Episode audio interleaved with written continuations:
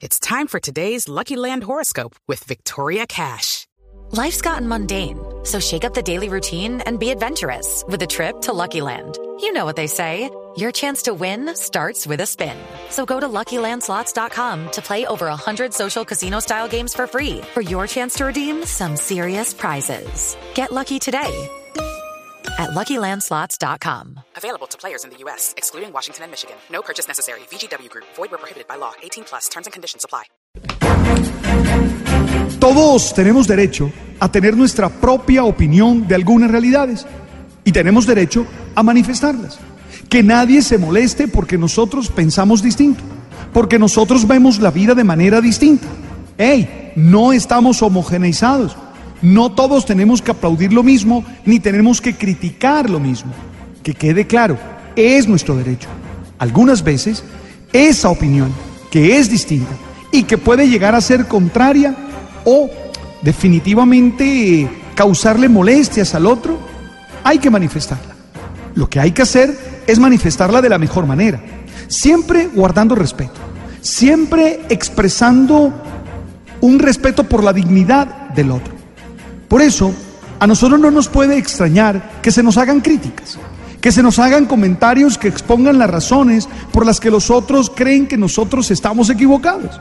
Sí, es normal. Eh, a mí no me molesta que otro piense que estoy equivocado. No, que lo demuestre, que dé sus argumentos. Y eso no debe ser para nosotros motivo de conflicto, motivo de ira, motivo de violencia.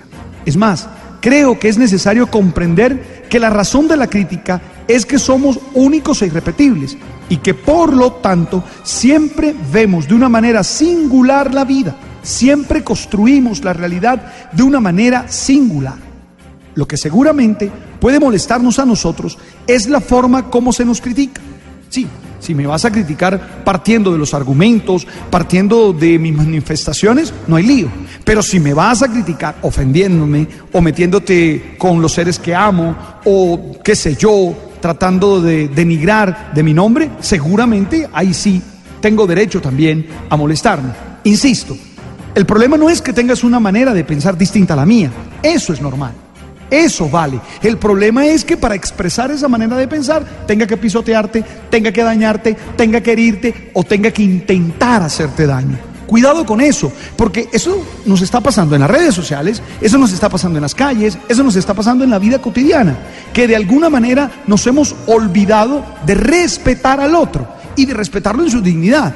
Hay veces que te tengo que decir, no estoy de acuerdo con lo que dices. Pero eso es muy distinto a decirle tú eres un tal por cual, tú eres un hijo de tú. Tú sabes, es distinto. Es muy distinto. Una cosa es decirte, yo creo que estás equivocado por esta, por esta y por esta razón, y otra cosa es decirte, tú eres un tal por cual. Es que si tú entras en las redes sociales, por ejemplo, te encuentras con que hay estereotipos. Ya uno sabe cómo va a reaccionar tal persona. Son hasta previsibles. Ya uno hasta casi que tiene claro los insultos que va a decir. No, creo que en eso hay que ser más inteligentes y creo que en eso hay que vivir con más paz y con más serenidad. Ahora, la pregunta es qué hacer cuando me critican de forma equivocada. O mejor, cuando las maneras no son las educadas, no son las esperadas. ¿Qué debo hacer? Lo primero, tener serenidad. Es muy probable que ante la forma grosera, dañina y mentirosa con la que algunos pueden criticarnos, nosotros querramos responder de la misma manera. Casi que por instinto uno inmediatamente quiere responder igual. Me mentaste la madre, pues te miento la abuela enseguida.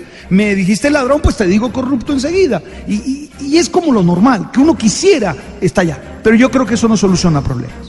Eso lo que hace es agrandar problemas. Eso lo que hace es generar bolas de nieve. Es más, a veces terminas estando tú al nivel de esa persona que estás criticando. Por eso yo creo que hay que serenarse, tranquilizarse, manejar un poco las emociones, controlarlas, dejar pasar lo que está dañando. Dos, hay que hacer un análisis, porque a veces lo que dicen es verdad. Y a veces uno lo que tiene que ser humilde y reconocer que es cierto lo que están diciendo.